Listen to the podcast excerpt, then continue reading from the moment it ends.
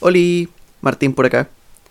Este capítulo se nos hizo un poco largo, así que decidimos publicarlo en dos partes. Si no has escuchado la parte 1, detente de inmediato y anda a buscar esa. Porque si escuchas a partir de ahora, la verdad no vas a entender nada. Y bueno, si ya terminaste la parte 1 y quieres escuchar la parte 2, primero que nada quiero que sepas que te quiero mucho. Y segundo, aquí continúa.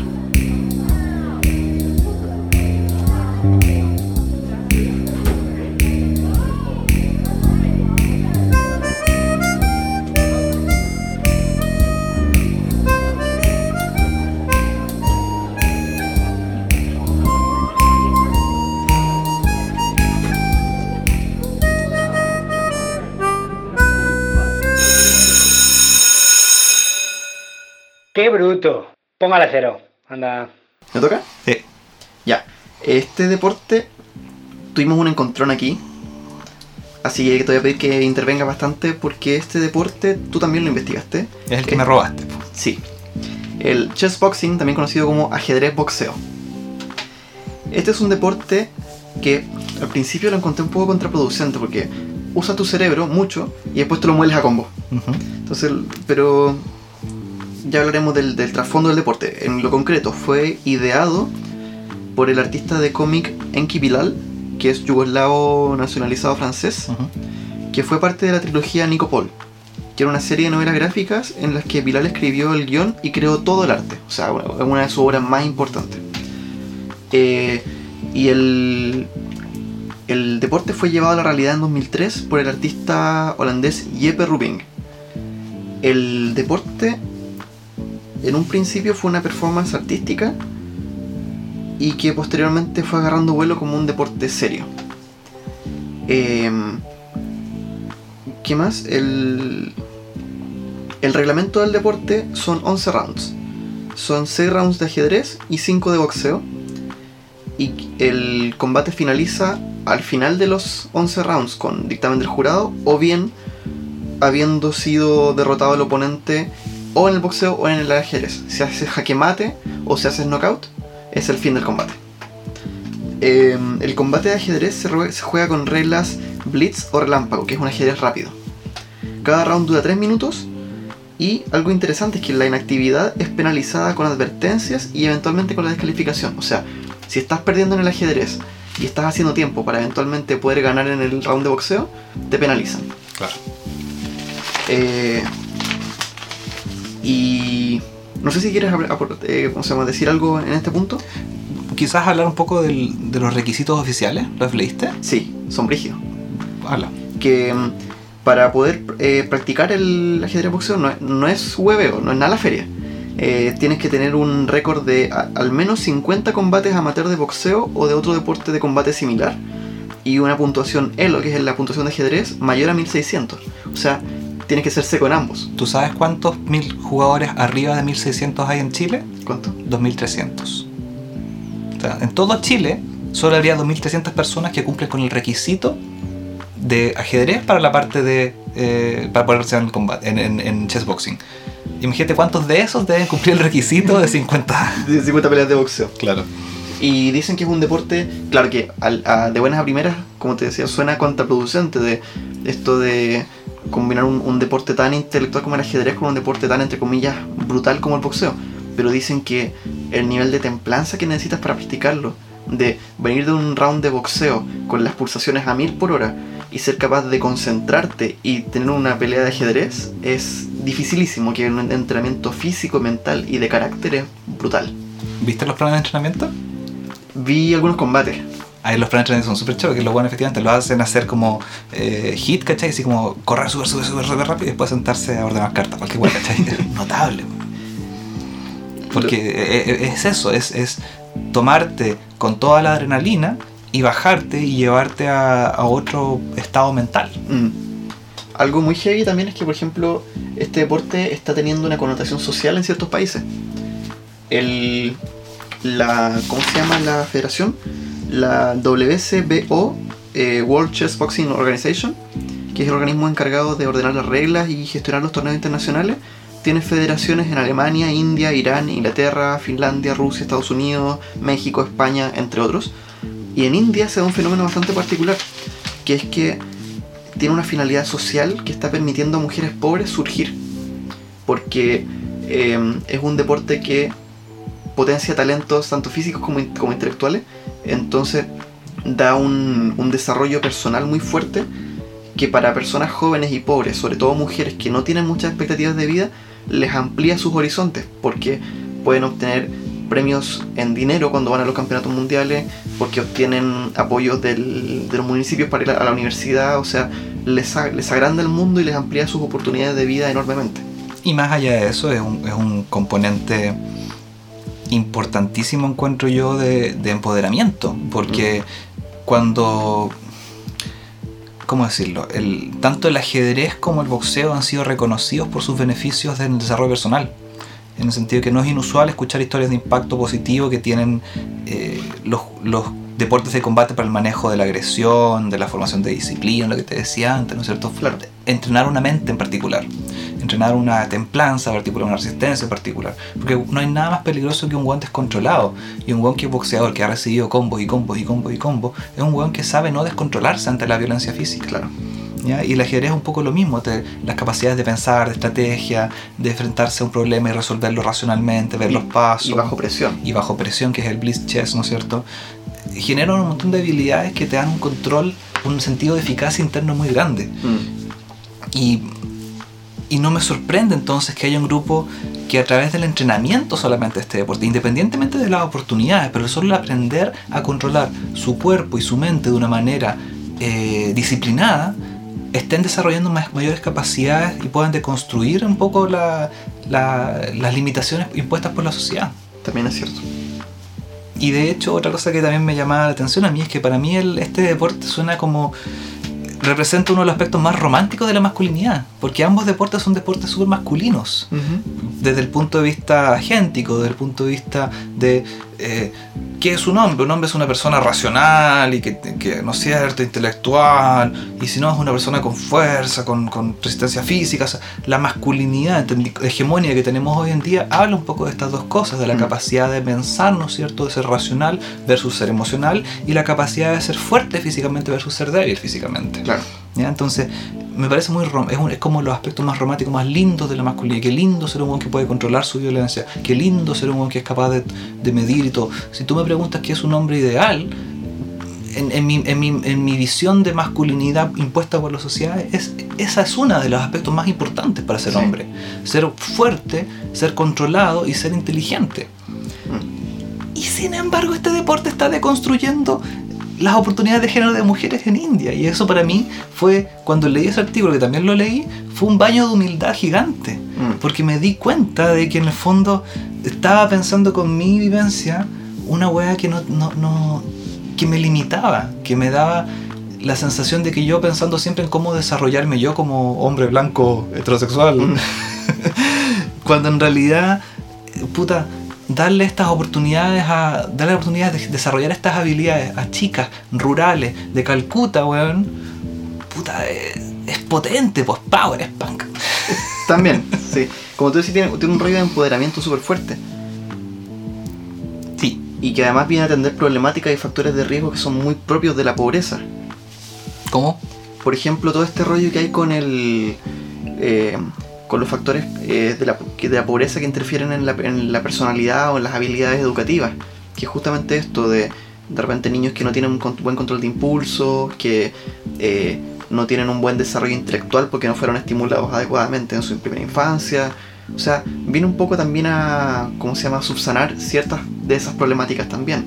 Como lo que siempre conversaba con, con la Cami, que es una amiga de Santiago, que ella decía que le, le gustaba mucho Gary Medel porque en el fondo él es un weón muy flight y fue como en el fondo eh, corrigiendo muchos de esos problemas. Por ejemplo, su tema del control de ira, que fue una de las weas que más lo truncó en su inicio en su carrera. El loco lo fue so- eh, resolviendo, pero nunca se desclasó. Nunca dejó de ser el buen flight que era. Arturo Vidal. ¿Qué dijiste? Arturo Vidal. De hecho, ese era un tema que quería tocar al principio y que se me fue. Que es em, la diferencia entre el, deportista integral, esta visión un poco más eh, quizás clásica o, o de inicios del siglo XX, vinculado con la sociedad, vinculado con la cultura, este, este, este deportista, este atleta íntegro, versus este deportista de la cultura de la basura, este deportista que se baja del helicóptero y le da la mano a Luxic y dice que el fútbol viene un poco a hacer que la gente se olvide de marchar. Es como... Siento que en ese sentido Arturo Vidal es un muy buen ejemplo de todo lo mal que... del mal rumbo que tomaron el deporte en el siglo XX. Sí, y, sin embargo, el- la visión de integralidad del deporte está asociada al privilegio. Es ¿quién, es, quién es el one que es el, el- el deportista integral? Es el millonario que hace esgrima, hace eh, casa deportiva, hace equitación, ¿no es cierto? Lee, pinta toda la weá, y Mm. vota republicano. Claro. Entonces, ahí también hay un tema que es importante, de- que, es importante ver los ejemplos punk. Hoy día estoy pegado con el tema punk, pero pe- los, los- los ejemplos de rebeldía. Como por ejemplo, como decía Gary Medel, pues weón. Sí, o por ejemplo Charles Arangui. eh, porque ahí también encuentro que está el tema de cómo el, el- el capitalismo va reduciendo al deporte a una, una forma muy unidimensional. Eh, lo, le quita el trasfondo social que por, al menos en Latinoamérica es muy potente. O sea, el fútbol no lo podéis disociar de los barrios. Claro. Y en ese sentido, el, el desplazamiento del futbolista como, como fenómeno, eh, siento que es un- una consecuencia, un síntoma muy nefasto del capitalismo en el fondo, metiendo su mano invisible en el deporte. O lo que decían también un poco este, esta crítica que había a... No sé si era verdad o no, de estas mierdas que mandan por WhatsApp, que hablaban de que una doctora había dicho de, ah, ¿para qué me preguntan por la cura del coronavirus si le dan toda esa plata a los futbolistas y no nos dan la plata a nosotros? ¿cachai? Poco ver también eh, esta, esta idea de que en el fondo hay un endioseamiento, hay una, una visión del futbolista donde gastamos una cantidad de plata innecesaria e inhumana en un aspecto que es muy poco no es, no es que no sea importante, es súper importante. El fútbol, el fútbol, el deporte me parece una de las cosas más bacanas de la vida, por esta capacidad que, íntegra que tiene, ¿no es cierto?, de desarrollar múltiples áreas. Pero eso no se justifica pagarle lo que gana un pequeño, lo, lo que gana todo el, no sé, Temuco a un Claro. jugador que es futbolista, pues weón. El Producto Interno Bruto de Paraguay a Alexis Sánchez. Exactamente, pues weón. Entonces, sí, sí, potente. bueno, eso con el ajedrez boxeo. ¿Algo que quieras eh, agregar al respecto? No, qué bacán. Qué bacán. Que deberíamos tener una federación acá en Chile para poder ver a los guanes sacarse la mierda. Me parece. Fair enough. Tu turno. Mi deporte número 4. La apnea competitiva. Buena. ¿Cachai qué es eso? Sí. La apnea competitiva, para el que no sabe, es una. eh, también es llamado buceo libre. ¿Ya? Eh, tiene varias categorías dentro de sí, que son la estática, la con peso, la dinámica, y eh, en el fondo es un, es un deporte que está regulado por la Asociación Internacional para el Desarrollo de la Apnea, que regula competencias de aguantar la respiración bajo el agua. ¿Cuánto rato podía aguantar bajo el agua? Ese es un poco, ese es como el gist, como la nuez que, que- que protege todo el tema de la apnea competitiva. ¿Ya? Dentro de las apneas competitivas, como dije, hay varias, pero solo una mide la duración de retención del aire, que es la apnea estática. Ya. ¿ya? Y eh, es eso, es sencillamente cuánto rato puede aguantar la respiración. Fin. Te, te agarran, te acostás en una piscina o en el mar, te dan vuelta y tienen un guano al lado tuyo que te agarra la mano pues si te desmayáis. Fin. Ese es el deporte. Sin embargo, es una de las cuestiones súper brígidas que existe porque yo. Porque la gente que hace este trabajo son efectivamente buenos que se han preparado toda su vida y su cuerpo para poder resistir lo que significa estar sin oxígeno. Mm. Porque eh, supuestamente uno sin, sin cinco, con 5 minutos de oxígeno se empiezan a morir las neuronas, qué sé yo, y la weá. Sí, en estricto rigor eso es verdad, pero no es tan verdad. Hay formas de promo- proteger las neuronas y prote- proteger al cuerpo de eh, afectarse con, con aguantar la respiración, con quedarse sin oxígeno. Mm. Entonces es muy choro porque es un deporte que uno dice, pero si aguanta la respiración, fome. No, no es fome, requiere una- un acondicionamiento físico muy especial.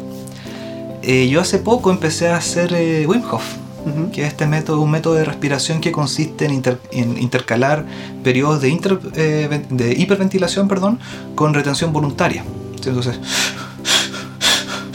te hiperventilas, aguantas la respiración y después botas. Y después aguantas la respiración sin aire y después te oxigenas de nuevo por unos segundos y botas. Y al hacer eso, tu cuerpo físicamente cambia. Mm, eh, hay estudios notables de lo que produce Wim Hof en la, en la piel, en el, en el cuerpo, donde por ejemplo se ha encontrado que los hueones que hacen Wim Hof, antes de que les inyecten una, una, eh, una bacteria botulímica que produce dolor, sienten menos dolor y tienen menos síntomas de resfrío que los hueones que no hacen Wim Hof. Rígido, O sea, físicamente te cambia el sistema inmune claro. Y te produce un montón de cambios que se sienten en el cuerpo. Es notable. Hacer ejercicios de, de hiperventilación y de, hipo, y de hipooxigenación o de apnea producen cambios muy poderosos. De hecho, el, el pranayama, que es una de las formas, una de las eh, de los seis pilares del yoga, con los asanas, que son las posiciones, el pranayama no es nada más que el control consciente de la respiración y formas particulares de respirar. Por ejemplo, la respiración del guerrero, esto es un dato para todos los que quieran hacerla, la respiración del guerrero es una respiración diafragmática que parte en la guata y que es con el paladar blando levantado, Mm, para que suene. claro. Esa respiración. Es una respiración que suena, que es potente y que se hace del diafragma y te hincha el pecho. Por eso se llama respiración del guerrero. Porque te hincha el pecho y te pone derecho, te obliga a estar derecho. Y obliga a entrar más conscientemente y a salir más conscientemente. Entonces produce cambios y se ocupa harto para cuando uno hace yoga, para aguantar más en las posiciones Mm. y sentir mejor los impactos de las posiciones. Entonces, eh, eh, es notable ver el efecto de la respiración, es notable ver cómo la respiración nos cambia y no- no- nos- nos controla en cierta manera. Claro. De hecho, activa y, activa y desactiva los eh, sistemas, el sistema parasimpático. Hay una forma de terapia transpersonal en psicología que se llama respiración holotrópica y que fue inventada por un huevón que cuando le prohibieron usar el LSD, un doctor, el doctor Geoff creo que se llamaba, no me acuerdo muy bien. Bueno, a este doctor le prohibieron, se prohibió el, el LSD y el loco dijo, bueno, vamos a, vamos a activar eh, estados de conciencia alterados con respiración. Y la sesión de respiración holotrópica son como 12 horas, es una cosa ridícula, Sí. de respirar, respirar, botar, botar, respirar, botar, respirar, botar, producir estados alterados de oxigenación en el cuerpo que conllevan a vivencias subjetivas tan poderosas, tan potentes como el LSD. Sí. La gente que hace respiración holotrópica se ha estudiado científicamente que tiene menos ansiedad de la muerte, que tiene muchos de los efectos que también tiene el, el uso ético de alucinógenos como la psilocibina o como el LSD. Claro. Deberíamos Recuerdo- hablar de droga, ¿no? ¿Mm? Deberíamos hablar de droga un día. Capítulo 3. De, de, mm, cuando estuve con psicólogo el 2016, eh, mi psicólogo era transpersonal, el Polo, y, y el Polo me hacía mucho esto de hacer respiración holotrópica, y claro, nunca estuvimos 12 horas, pero habremos estado 2 horas, 3 horas en ocasiones, y efectivamente hay una cuestión como de que te, te permite acceder a compuertas de tu mente en las cuales, a las cuales tú no puedes entrar de forma consciente, y te permite resolver cosas, un poco lo que, lo que hace el LCD, como dices tú, de, te, derrumba o le quita el pestillo a las compuertas para poder acceder más fácilmente y poder ir trabajando las cosas más directamente. Y, y eso es lo lindo, lo, por qué me llama la atención la apnea competitiva, porque hoy en día estamos viendo un montón de gente que, que era eh, deportista extremo, como Wim Hof. Wim Hof era deportista extremo de, de temperatura. De hecho, él rompió el récord, él tenía el récord hace un par de años de mayor tiempo de buceo en mares árticos, sin nada. Ese deporte lo encuentro rigidísimo. Bueno, está asociado. Y el buen que lo venció, el Stig no sé cuánto, que también creo que es holandés, o no, es danés. Este otro weón también hace respira- tema de respiración y también tiene toda una academia de respiración. Mm. Los weones que están haciendo este deporte no solamente lo hacen porque bucear es lindo y es entretenido, sino también porque produce estados de conciencia alterados en su cuerpo. Mm. El aguantar la respiración, el someterte a estar bajo el agua o al estar en estados de hipo o hiperoxigenación, te produce cambios de conciencia. Claro.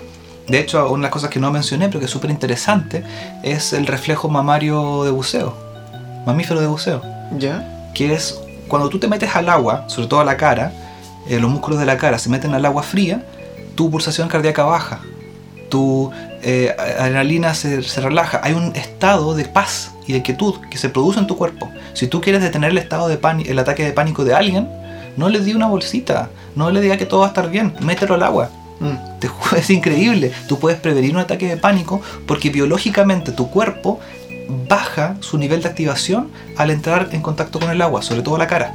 con el agua fría. Ya. Es brígido, es brígido, es brígido. Entonces, es notable ver cómo todas estas cosas interactúan y generan una disciplina que es súper extraña. Aguantar la respiración bajo el agua. Pero producen cambios brígidos y se asocian a estados de conciencia acuáticos. Apnea competitiva.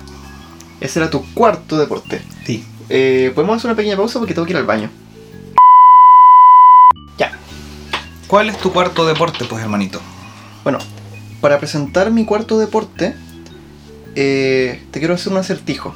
¿Ya? ¿Sabes cuál es la banda favorita de los búhos? No lo sé. The Who, Who. Un pan más y cierro el podcast. Bueno, eh, y hablando de búhos y hablando de aves de sabiduría, mi cuarto deporte es el Quidditch. El Quidditch. Para quienes no conocen el universo de Harry Potter, el Quidditch es el deporte más popular del mundo mágico. Ya. no me juzgues. Y el Quidditch es un deporte que se practica en escobas voladoras, lanzando eh, pelotas a través de unos aros que están puestos en ambos extremos de la cancha. El- según el tipo de pelota que eh, introduzcas, en- según el tipo de aro también, obtienes una determinada puntuación. Pero el final del partido ocurre cuando tú atrapas la snitch. La snitch es una pequeña pelotita dorada que vuela muy rápido, que es como un colibrí, y que puede ser atrapada solamente por los buscadores. Los buscadores son un tipo de jugador que por su agilidad y por, su, por sus habilidades puntuales son capaces de atrapar esta pelotita. Cuando un jugador atrapa la snitch, su equipo recibe 150 puntos y el, partido se acaba. Entonces, por lo general, quien atrapa la snitch es quien gana el partido. Porque con 150 puntos es muy difícil que, que no ganes. Entonces, el Quidditch fue una, es una adaptación, eh, digamos que una adaptación Muggle, ¿Ya? ¿Qué es Muggle, por favor? para la- ya, ya que aparentemente alguien en este mundo no sabe lo que es Harry Potter y requiere una explicación de Quidditch. Bueno, hay gente que no lo sabe. Hay gente que tengo que explicarle la referencia de los Simpsons. Ya, eso es distinto. Bueno, ¿qué es un Muggle? Un Muggle Enano. Es- Dueño. Déjame piola, coche madre. El Muggle es una persona que no tiene poderes mágicos. ¿Ya? Que también en el universo de Harry Potter, Muggle es una expresión británica. Y los estadounidenses usan el no match. Como no magical. No match. Eh, entonces, están las personas, están los magos y brujas y están los muggles. Usando esta terminología, en nuestro mundo real, no, no Harry Potterístico, Sí. se creó una adaptación del Quidditch de Harry Potter.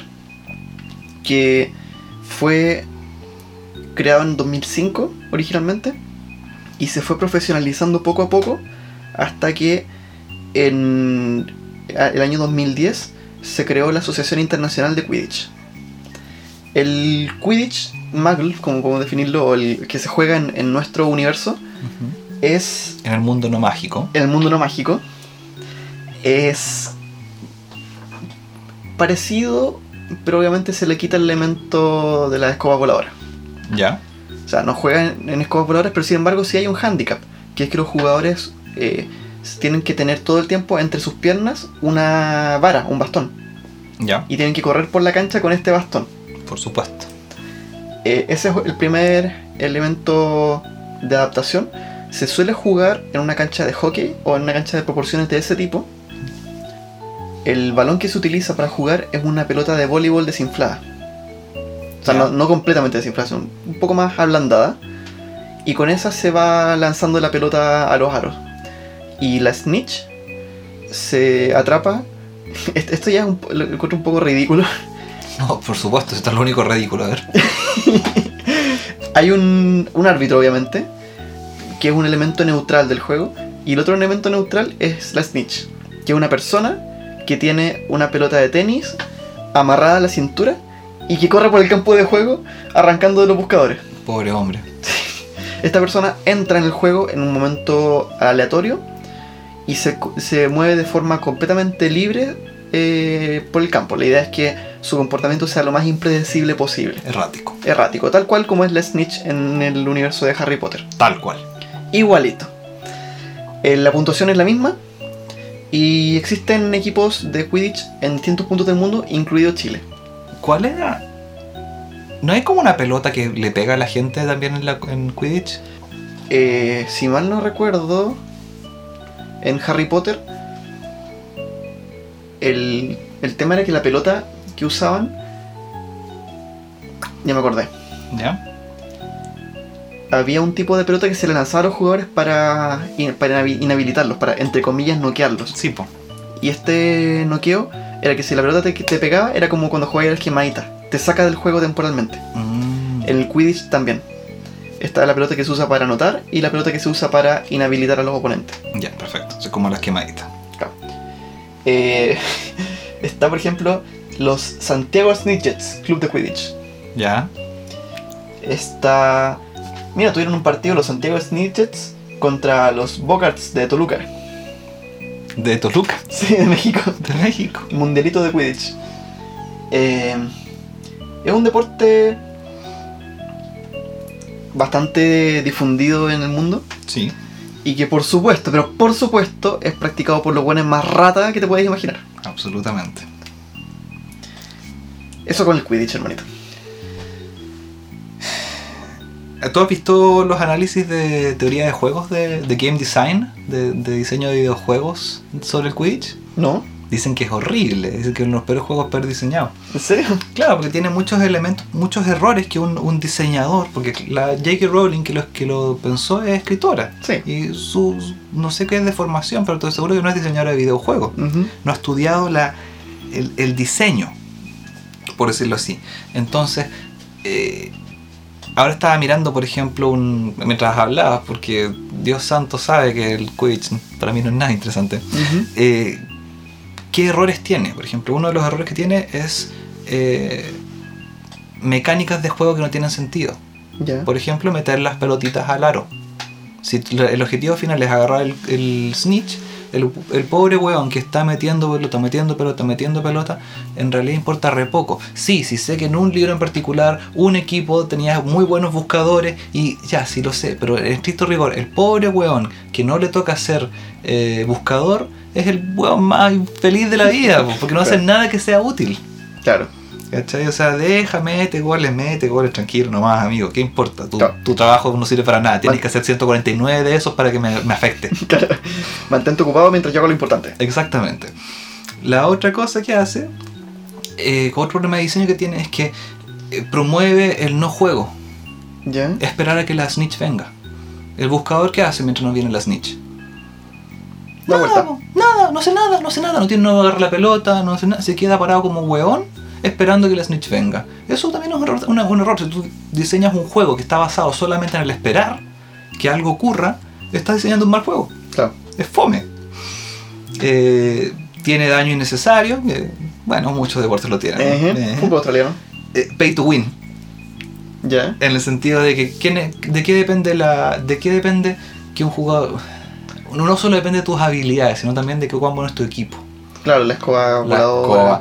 ¿Por qué Harry era tan bueno? Porque tenía la escoba 3500, Sí. 260, 48. La escoba más bacán que le regaló el Sirius Snape. No, no, Sirius Snape. ¿Cómo se llama? Sirius Sirius Black. Leí los libros, pero hasta ahí no. Eh, entonces, si tenías un pay to win, estáis promoviendo estrategias donde en el fondo, bueno, juntemos plata y compramos mejores escobas y punto. Mm. Mal diseño. Y la, la parálisis del, del juego. En el fondo, en algún momento el juego se queda estático. Entonces, hay, hay, es muy entretenido ver esto porque hay, un montón de gente que hace análisis de video, de- hace análisis de juegos, que, son estudiantes académicos, por decirlo así, del, del diseño de juegos y de las mecánicas de juegos, de la teoría de juegos, que plantean que esta es una mierda de deporte y que en el fondo por algo solo lo juegan las ratas. tenéis, tenéis que ser muy fan de Harry Potter para que para poder jugar esta wea. O sea, claramente ese es el valor que tiene el juego. Más que, más que su valor. O sea, no imagino que un weón que no sea fan de Harry Potter esté practicando Quidditch. Claro, pero por ejemplo, hay un eh, Witcher 3, el Witcher 3 de, de videojuegos, que estamos hablando de otra web, pero no importa. Dentro de ese juego, que fue uno de los RPG más importantes, más, con más premios, más bacanes de la historia, qué sé yo, dentro de ese juego había un minijuego de juego de cartas que se llamaba Went. ¿Ya? Gent, Went, algo así. Bueno, la cosa es que era, era como Magic dentro del juego, entonces era muy divertido porque podías aprender el juego para jugar un juego y meterte en tu mundo de juegos y tener tu mazo de cartas del juego. El asunto es que el juego fue tan popular que se hizo un juego aparte. Ya. Entonces ahora, claro, hay un montón de gente que son parte del universo de Witcher y que vieron la serie ahora hace poco, que es buenísima, y que les gusta y que se pueden a lo mejor meter al Went que ahora que está en los celulares. Pero el juego fue, el juego es bueno en sí mismo, está bien diseñado en sí mismo, que Claro. no fue, que fue incluido dentro de un juego y no es necesario haber jugado ese juego para encontrarle lo entretenido a este nuevo subproducto. Claro. Entonces, aquí voy con todo esto de que está bien que la loca, que mucha, que, que- que mucha gente practique Quidditch porque les gusta la serie Harry Potter, pero no me venga a decir que es un buen juego. Yo no he dicho eso. No, no, es un buen deporte. Eh, Aquí voy a recibir hate mail. Si Ah, pero- escucha. Hubo un detalle importante que olvidé mencionar. Ajá. que parte de la parte del- de la motivación de la Federación de Quidditch a nivel internacional es promover eh, conductas de convivencia sanas dentro del deporte. Por ejemplo, que es un deporte que se juega con equipos mixtos y que incluye hombres, mujeres y disidencias.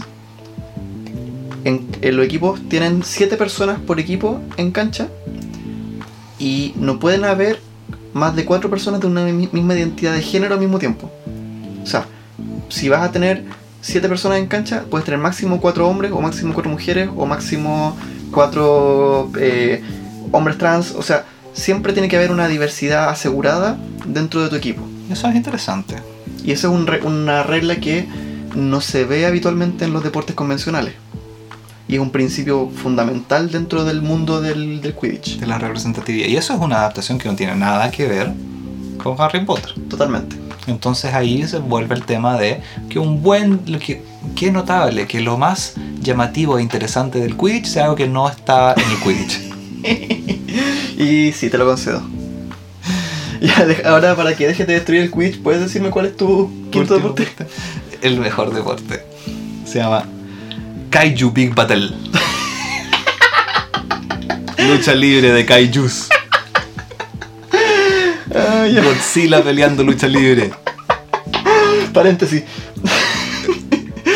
es que quiero eh, que la gente sepa el nivel de emoción que tú sentiste cuando fuimos a ver Titanes del Pacífico al cine. Ay, Dios mío, me encantan los kaiju, me encantan. Me hacen tan feliz. Yo puedo ver la película más mala, más mala, más mala de, de, de monstruos y de robots. Y piu, piu, piu. Pero me hacen feliz, activamente me hacen feliz. O sea, es que este weón no es solo que sea feliz, es que sube las patitas al asiento y se abraza las rodillas de emoción y se bambolea y se ríe y se le caen lágrimas. Es Me una weá que te, te supera. Me encantan los kaiju. No sé, Godzilla me produce un placer interno que me hace feliz, me hace feliz. Entonces, haber descubierto. Paréntesis, se acaba de limpiar una lágrima. Ay, me hace tan feliz. Los kaiju me hacen tan feliz. Godzilla me hace tan feliz. Entonces, haber descubierto que existía la lucha libre de kaijus, te juro que fue, esto es perfecto y con esto tengo que terminar. Pero hay nada más que pueda decir. Bueno, hablando un poquito más en serio, no es un deporte per se, al igual que todavía, al igual que al igual que el chess boxing también empieza como un performance art o una acción artística, ¿no es cierto? Eh, es un show. Ya hay un, un- un grupo de, de artistas visuales se juntó y creó un, un cómic o creó un te- una obra de teatro, no les funcionó y empezaron a hacer estos shows. Ya que son efectivamente en un ring de lucha libre suben tipos disfrazados de robots o de superhéroes y pelean ah, contra otros tipos vestidos disfrazados de monstruos. Kaiju, para el que no sabe, un kaiju es un monstruo en, en- la cultura japonesa. Godzilla, Titanes del Pacífico, eh, Godzilla, Titanes del Pacífico. Esos Motaro, todos estos monstruos que son bacanes, Rodan. Bueno, eh, en todo el ring hay edificios de cartón, como el capítulo de Power Ranger. Y durante la pelea sacan tachos de basura, se destruyen la wea. eh, todo lo que necesitaban la vida y no sabía que existía. Y Ay. bueno, es un producto relativamente nuevo, no ha sido tan exitoso, solo, no somos muchos los que amamos los kaiju como yo. Pero igual ha, ha resultado en, en- en un, vi- un videojuego retro, una campaña de crowdfunding para crear figuritas de acción, un webcómic y por supuesto las peleas que están disponibles en YouTube. Y los shows artísticos. Así que ¿Me podrías dar una recomendación para poner en la descripción de este podcast? ¿Algún link de YouTube para ver? cualquiera, ahí te lo voy a, te voy a poner alguno, pero cualquiera, si son todos iguales. Todo es lo que te imaginas. Esa es una de las bellezas que tienen para mí las películas de Kaiju. Que, ¿Qué vas a ver? Un huevón disfrazado de otro, peleando con un otro huevón disfrazado en un setting X. Esto es lo mismo. ¿Tú, ¿qué, qué, qué Kaiju Big Patel qué va a hacer? Pelea de un huevón disfrazado con lucha libre mala, cutre. Claro. Que- lucha libre mala, weón. Porque es bien cutre. El, el show es muy, muy cutre. Entonces. ah, Pero es maravilloso, es todo lo que tú necesitas. Si te gusta Godzilla, si te gusta eh, un poco la lucha libre, si te gusta eh, ver robots gigantes pegándole cosas a los Power Rangers, cualquiera de estas cuestiones, esto es una muy mala versión de eso. Pero dentro de esa, mal, de- dentro de esa mala calidad hay una belleza que, que no se puede explicar. Porque no hay nadie produciendo esto. Y es todo lo que necesitaba en mi vida. Amo a Kaiju Big Patel. Que amo los Kaiju.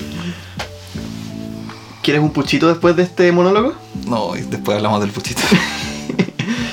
Eh, igual me, me gusta esa. Una cosa que me gusta de la época en la que estamos viviendo es esa capacidad de hacer contenidos meta que en el fondo son tan malos, pero son tan, pero tan malos que son geniales. Mm, a ver, vamos a hablar de metamodernismo. ¿Ya? Metamodernismo es una tendencia filosófica que promueve esta idea. hay- una tendencia mo- postmoderna de apreciar el cinismo. ¿No es cierto? De que me gusta esto porque es malo, me gusta la música kitsch porque es mala, entonces por eso la disfruto, pero porque la disfruto porque es mala, Claro. ¿no es cierto? Eso es una, ten- una tendencia súper postmoderna. El metamodernismo busca disfrutar de las cosas honestamente. Ya Eh, hay gente que le gusta mi pequeño pony porque es, es tan malo que es bueno. Hay gente que le gusta los libro que es tan mala que es buena. Hay gente que le gustan los kaiju que son tan malos que son buenos. A mí genuinamente me gustan los kaiju. Yo encuentro que hay una belleza intrínseca en este universo cutre, que es malo, pero dentro de esa maldad hay una honestidad, hay un amor por la disciplina. Mm. Si tú ves lo- el webcomic, ¿cachai? Que hicieron, está hecho con harto cariño y son buenos que te aseguro que son artistas que podrían haber hecho mil otras cosas que sean un poquito más productivas que, que les den más luz que esto, pero lo hacen porque lo encuentran hermoso. Entonces para mí hay un mensaje metamoderno en gustar, en disfrutar honestamente de una cuestión mala, sabiendo de que es mala, pero amarla sin eh, ironía, sin sarcasmo. A- amar algo por lo honesto y por lo bello que es dentro de su cutrecidad. Comprendo. Pero sí, entiendo de que también se puede apreciar con ironía. Claro. Y está bien, si quieres reírte de mi pasión y reírte de mis kaiju luchando contra, contra eh, American Beetle. Puedes hacerlo. Pero sea, quiero que reconozcas que esto para mí no es eso, esto para mí es hermoso y honesto. Comprendo. Eh, lo que mm, acabas de decir se vincula bastante con mi último tópico. Con mi último deporte, mi último tema. Que voy a caleta esta vez. Mi último deporte, y no es un deporte en sí, sino que es una categoría bajo la que se engloban varias disciplinas, incluyendo las batallas de Kaiju, ¿Ya? que es el entretenimiento deportivo. Ah, chucha, ahora esto es lo más, lo más ligero. Por, por eso quería tirarlo para el final y por eso quería que lo, más que hablar de él, quería que lo conversáramos un poco como, como tú y yo, siendo fans de la lucha libre, dándole a entender a la gente qué es lo que ocurre en este universo. Porque, a ver, entretenimiento deportivo como macro categoría suele englobar a distintas, distintas prácticas atléticas que están hechas para entretener a una audiencia. A veces los resultados son premeditados, pero por la naturaleza de las disciplinas no se considera que sean resultados arreglados. Claro. Son un poco un secreto a voces. Ahora bien, esto incluye eh, disciplinas como la lucha libre, como también ciertas disciplinas eh, de exhibición como los eh, Harlem Globetrotters, claro. que hacen este como acrobacias de básquetbol, o los que hacen freestyle de fútbol. Es que se llama los One Pro, los One algo. ¿Cuáles? Es que estuvieron de moda cuando yo tenía 15 años. Que And One, And One, así se llamaban. ¿Ya? Que era efectivamente eso, una, una troupe de Nike, Ajá, de, que eran como los Harlem Globetrotters, pero de fútbol. claro. Y hacían como pirueta y cosas. Claro, o por ejemplo, hay otras disciplinas deportivas que son un poco como, eh, como crossovers de deportes exagerados. Ponte tú está el Bossa Ball, que es una weá como que ju- junta voleibol con gimnasia y con trampolines. Ok. Y Paréntesis, la, los partidos de fútbol de muñecos entrarían en esta categoría. ¿cuáles son los de muñecos? Los de los corpóreos. Ah, ¿sabes qué? Contra Lorito versus Chispita. Claro. Eh, yo creo que sí, weón, porque por ejemplo en algunas, en algunas partes categorizaban el showgoal como entretenimiento deportivo. El showgoal es un tipo de fútbol donde la pelota no sale. Es un gimnasio completamente cerrado por los lados y que por lo general se suele usar para partidos televisados en los que juegan celebridades. Mm, los Maradona y amigos. Claro. O que hacen para la teletón así como eh, parlamentarios versus rostros de la tele. Y El fútbol tenis del. ¿Viste esa alguna vez? creo que sí, weón. Que era bueno. Sí, eso también, el fútbol tenis también, es, es que están como medio medio porque también son un juego con un juego en sí- con valor en sí mismo, Mm, con un valor deportivo además del espectáculo. Ya. Entonces ahí como que la, la categoría tiende a, a, como a perderse un poco, como que la, la línea es bastante difusa. Pero el, el concepto de entretenimiento deportivo fue acuñado por Vince McMahon de la do- entonces WWF en los años 80, utilizando este- utilizaba esta categoría como una forma de marketing, como una forma de vender la lucha libre a las audiencias y a los canales de televisión, como dando a entender que no es una, no es una cuestión solamente de lucha, sino que es una teleserie, es una soap opera que abarca drama, abarca performance, pero también tiene un componente atlético súper importante. ¿En qué año fue eso? Esto fue en los años 80, cuando empezó en el fondo la WWF a masificarse como producto televisivo, cuando ya dejó de ser una cuestión territorial. Desde ese entonces. Sí, Ya, porque yo pensaría que es un producto del rompimiento del kayfabe. sí, en ese momento se empezó a usar más abiertamente. ¿Para explicar qué es el kayfabe?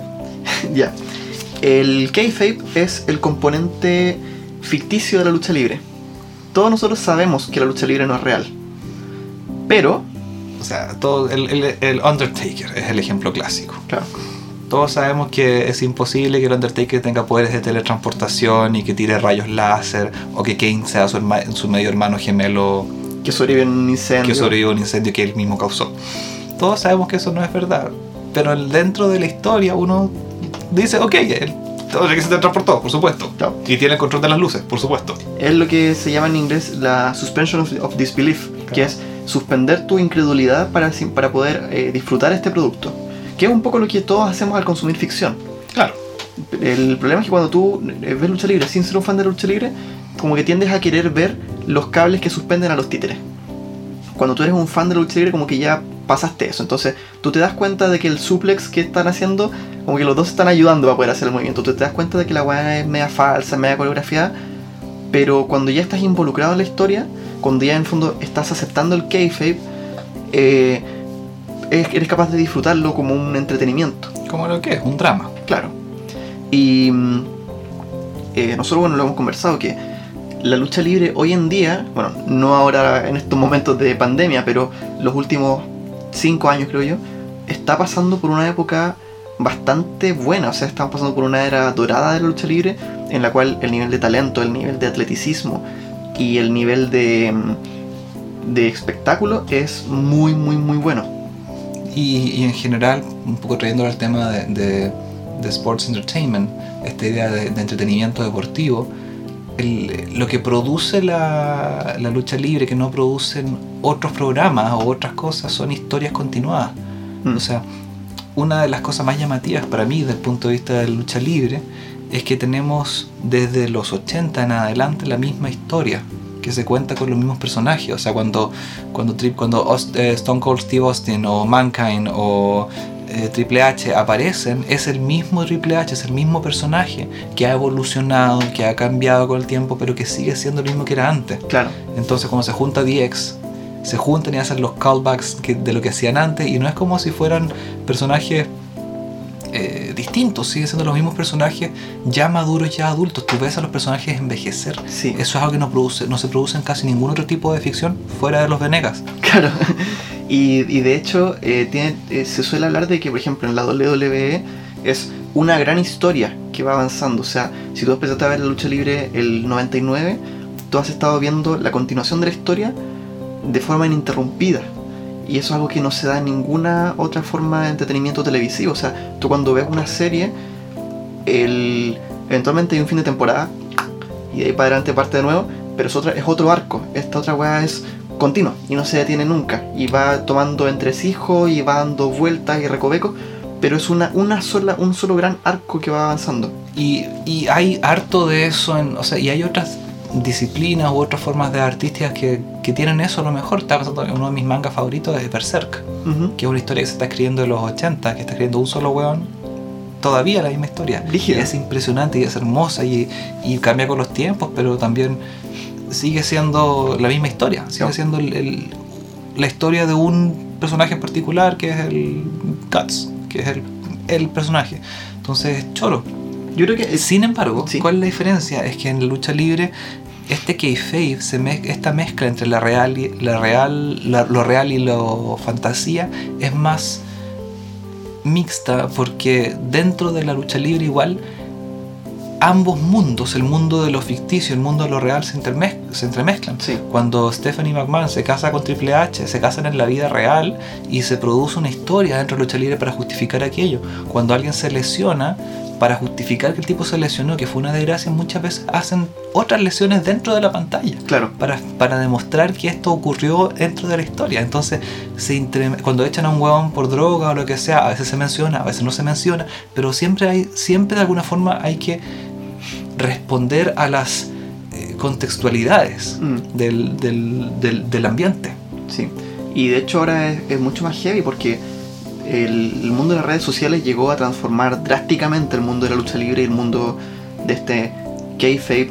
Entonces ya no es solamente lo que tú ves en la pantalla, sino que el personaje continúa en Twitter y continúa la rivalidad, los buenos echan la foca por Twitter, eh, los personajes van tomando actitudes a veces incluso políticas y, y en el fondo esta, esta, como tú dices, esta línea entre la realidad y la ficción se rompe y ambas partes, ficción y realidad, empiezan a retroalimentarse mutuamente.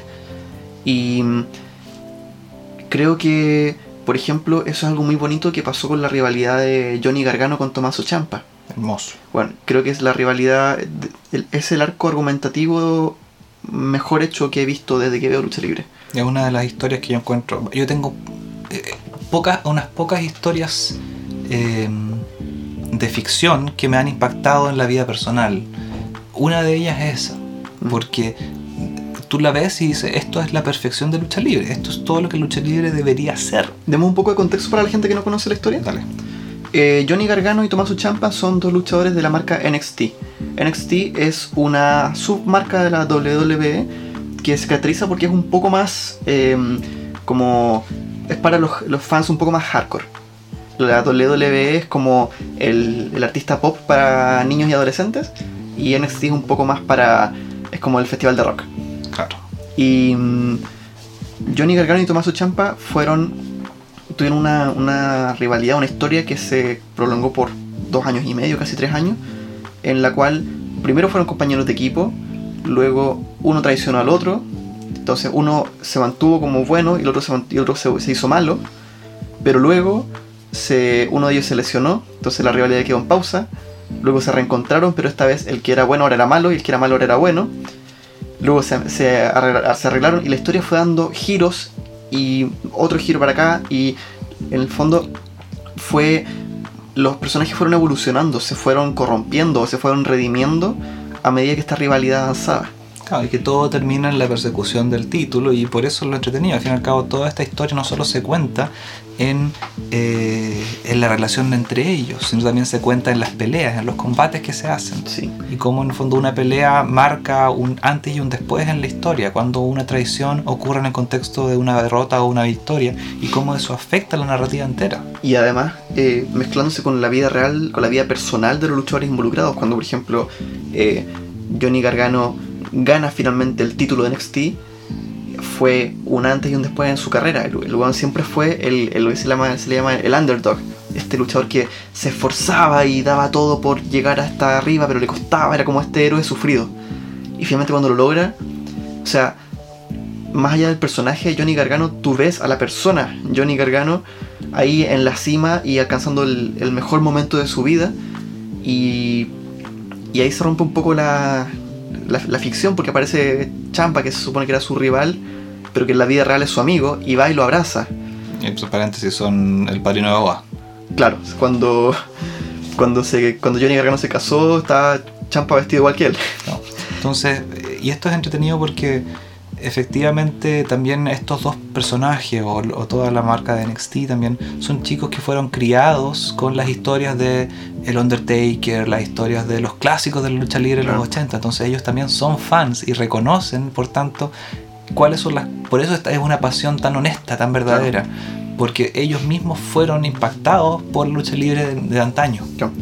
Y un- una última cosa para que no se me quede en el tintero. El, todo este tema de las lesiones, de cuando los tipos... Igual es un deporte peligroso finalmente. O sea, cuando la gente dice que la lucha libre es falsa, no, es simulada, pero los, los riesgos están y se sacan la chucha igual de verdad muchas veces. Eh, cuando Champa tuvo una lesión que básicamente bueno, se rompió el cuello y tuvo una cirugía que era corría el riesgo de morir, eh, también todo el, todo el struggle, todo el, La lucha. Claro, to- toda la, la batalla que tuvo que dar para recuperarse de la lesión y volver al ring y todo, eh, estaba mencionada en la historia, en la historia ficticia y además estaba muy presente en su vida real. Entonces, el, el apoyo de los fans no era solamente al personaje de Tommaso Champa, sino también al, al ser humano que lo encarnaba. Al- a, este ser humano que, como tú como yo, tiene dificultades, pelea con la vida, supera sus dificultades, otras veces no. Entonces, era. eh, Ahí, ahí donde en- encuentro que se da esta cosa hermosa del kayfabe, que el, también el, el- el fanático es mucho más partícipe que en una ficción pura y dura. Claro, bueno, y se, se co-crean las historias. Ahora, es divertido también porque efectivamente eh, esta historia que, que- que cuentas tú de él, como la superación y su viaje, también la sabemos nosotros porque los documentales que hace la WWE, las, los- las viñetas, los testimonios que muestran, o sea, igual te muestran una parte de la vida que él para intencionar tu apoyo o tu odio hacia cierta persona, ¿cachai? Entonces es divertido porque efectivamente igual hay una producción, ci- eh, ¿cómo decirlo? Por mucho que sea una historia real y por mucho que él sea efectivamente una, una, una buena persona, entre comillas, o una persona de superación y qué sé yo, apasionada por la lucha, igual eso lo sabemos porque nosotros lo vemos, Claro. porque nos lo muestran. Y es entretenido ver qué ocurre cuando eso no funciona, que es el ejemplo de Roman Reigns y de otros luchadores que tratan de hacernos, tratan de vendérnoslo y la, el la gente no reacciona, entonces tienen que cambiar la historia de alguna forma. Claro. Entonces, el- el- creo que volviendo al tema del, del- del- del entretenimiento deportivo, esta es una, creo que es, es un nombre muy bien, muy bien puesto. Porque es efectivamente entretenimiento, principalmente. eh, es una historia, es una narrativa, todas estas cosas, incluso contra Lorito versus Chispita en un partido de fútbol, son historias, son, son performance, son algo que te busca causar alguna emoción. Y ese algo está mezclado en un mundo deportivo que tiene que ver con el atleticismo y con las cosas, con la forma, cómo puedes utilizar el mecanismo del deporte para contar una historia. Sí. Cuando hay partidos de Maradona y amigos versus esto, esto, esto, otro, o sea, como los clásicos versus los, los- los nuevos, siempre también en un partido de fútbol hay una historia que cuentan ahí, y generalmente ganan los viejos, como señal de respeto, y todo el mundo aplaude, porque el objetivo no es ver el partido, el objetivo es ver eh, a, los, a los símbolos del fútbol jugando entre sí. Y, con todo el trasfondo de rivalidades, de buenos que fueron colegas que, que se pelearon, se arreglaron, por ejemplo, toda esta rivalidad de Pelé contra Maradona también en estos partidos de All Stars, toda, toda esa clase de rivalidades o de relaciones entre personajes, entre comillas, también están muy marcadas. Y como tú dices, también lo- los desenlaces eh, juegan mucho en torno a eso. Claro, o sea, jugar, jugar de nuevo, con entretener, con contar una historia, con, con el aspecto ficticio, con el universo, meta-universo que existe en toda disciplina deportiva. Mm. Y eso lo encuentro muy, muy, muy choro. Sí. En estricto rigor, la grima eh, teatral o la lucha de sables también son de entrenamiento deportivo en ese sentido. La pelea de Cayus. La pelea de Kaiju es absolutamente un entretenimiento deportivo, pero aparte es la agua más linda de la vida. Bueno, y eso con el entretenimiento deportivo. Súper. Qué bruto, póngale cero. Me gustaría que preguntarte o guarda- guardar este pedacito al final de cada podcast para recibir retroalimentación Sí. y hablar un poco de las ideas que, que nos presentaron ustedes eh, del- del- durante la semana pasada. Entonces, a quienes aguanten hasta acá, bacán. Gracias, gracias. Y, y vamos a leer sus comentarios. Así que contáctense con nosotros si tienen algún feedback y probablemente los vamos a incluir al final del próximo capítulo. Sí. ¿Tú recibiste algún comentario sobre el capítulo pasado? Sí, eh, hay dos que quiero mencionar. Ya. Uno de, de un chico que se llama Simón, no sé si tú lo conoces. Oh, sí, lo quiero mucho. Sí, es un buen cabro. Simón me- nos habló de la palabra eh, cutre, que a él le gustaba mucho.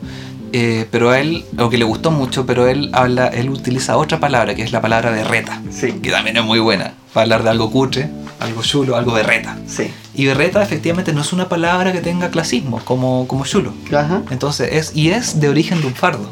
Mira vos. Así que es una palabra que cumple con el aspecto de ser latinoamericana y de, de hablar de algo de mala clase, de algo cutre, De mal gusto. de mal gusto, sin eh, caer en el clasismo chileno. ¿Ya? La palabra berreta es de origen lunfardo y hay tres teorías principales de dónde viene. Una es que viene de berretín, Ya. que es otra palabra lunfarda compuesta de, be- de bellén y barratín. Y bellén es capricho y barratín es diminuto o barato. Entonces un capricho pequeñito, un, un capricho, capricho barato, así como una chulería. Ya. Es como chulería. Claro. Una chulería chiquitita que me gusta. La otra teoría es que viene del apellido del presidente uruguayo, uruguayo Tomás Berreta Gandolfo, quien murió cinco meses después de asumir la presidencia. Gracias por nada. Berreta.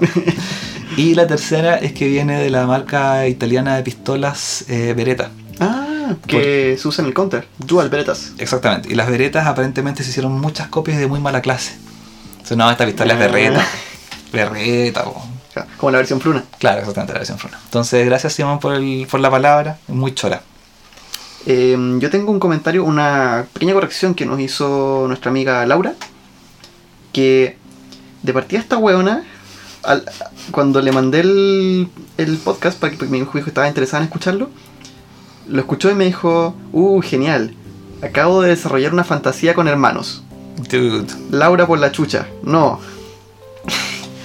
Pero. Ay, mujer, por. Te queremos mucho, pero por la chucha, Laura. Eh, no, no, ella es fonoaudióloga y dentro de las cosas que más le apasionan está la lingüística. Y nos hizo una corrección bastante interesante que es que el usar idioma, lengua y lenguaje como sinónimos no es correcto. Que hay ciertas sutilezas que uno tiene que estar más atento. ¿Tienes algún comentario de eso o lo investigamos para la próxima semana? No tengo nada que decir al respecto. Así que que ella que se mande otro mensaje explicando cuál es la wea, que no Es- se afloja. Eso, enséñanos bien. Si va a ser la weá, que sea con todo, sino para qué. Y el último. Pero yo tengo uno Ah, más. sí. Eh, un amigo mío también habló y me mencionó y me alegó de que dije que la ciencia era la única forma de, tomar, de crear conocimiento en la sociedad. Eh, obviamente no creo que eso sea verdad. Eh, era simplemente un argumento al patos, argumento a la emocionalidad, dándole fuerza e intensidad a la idea de que la ciencia es reconocida como una de las formas principales y más validadas para crear conocimiento y lo que hemos logrado tener este micrófono ahora entre nosotros es, producto de un conocimiento científico de fondo. ¿ya? Sin embargo, también hay conocimiento experiencial, conocimiento, conocimiento vivencial, conocimiento emocional, espiritual y podemos irnos en la bola de los tipos de conocimiento en un podcast. Así que gracias, Aulio, compadre, pero, pero chuela. Yo eh, también recibí ciertos comentarios sobre la música que acompaña el podcast. Eh, decir que toda la música que suena de fondo es música original. Y que mm, una de las grandes dificultades de hacer música en un contexto como en el actual es que es muy difícil hacer que suene bien en todos los dispositivos. Entonces, hacer música, por ejemplo, que se escuche bien en el celular o con audífonos o en un parlante, son mezclas y masterizaciones muy distintas y está bueno saber recibir el feedback de saber a quién le resultó más agradable o más molesta. sigan haciéndolo saber, porque así también la podemos ir ajustando y puliendo para llegar a un mejor resultado. Eso porque Pia Todosi eh, me dijo que le estresó la música. ¿Y quién te dijo que sonaba como comercial la weá? Como comercial. El Toto, nuestro primo, dijo que sonaba como el comercial de Santo Tomás. Ven a jugar. No, pues es el de Simón Bolívar. Sí, lo sé, ¿verdad? La carrera te espera. Bueno, hermanito, Hermanito, ha sido un capítulo largo. vamos a ver si lo partimos en dos. Tú ahí haces un intro, un outro. Es necesario. Bye, bitches. No dejen de seguirnos y www. No. eh, quebruto.pobletelacr.me es nuestro website. eh, también nos pueden seguir en redes sociales. ¿A ti cómo te encuentran en Instagram? Eh, Creeper, el Creeper. Deletréalo, por favor. Ahí lo pongo en los links. Métase a la página, no wey. A mí me encuentran en todas las redes sociales como arroba martinarmónica. Se nos cuidan, se nos abrigan y tomen agüita. Un abrazo. Besitos.